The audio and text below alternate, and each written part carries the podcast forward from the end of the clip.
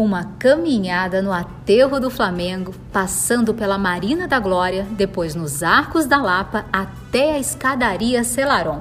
E lembre de recarregar a bateria do celular, hein? Porque tem surra de selfie aí. Meu nome é Ana e esse é mais um episódio do nosso Pod Travel.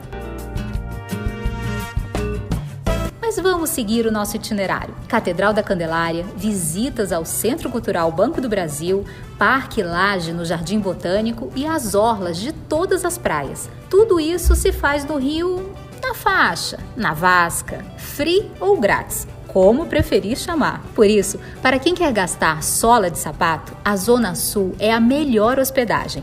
Ali também tem metrô, ônibus, táxis e aplicativos, tudo por um preço razoável, já que as distâncias não são longas. Ou, se tiver disposição, você pode alugar uma bike. A cidade tem ciclofaixas e não há grandes relevos na geografia desses locais. Para quem curte trilhas, uma boa pedida é a Trilha da Pedra da Gávea com direito a banho de cachoeira no final. Os passeios tradicionais, claro, continuam sendo o pão de açúcar, de bondinho e o corcovado, que agora você pode subir também nas confortáveis e climatizadas vans do Corcovado. Acredite, meu amigo, o rio é quente, especialmente no verão, e você vai valorizar e muito esse refresco no transporte.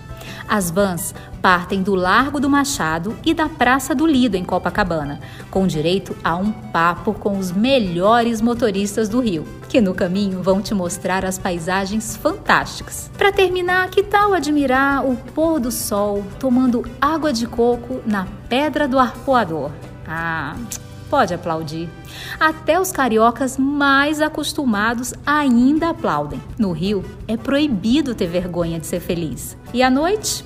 É uma criança. E se você tiver disposição, na próxima parada a gente cai no samba.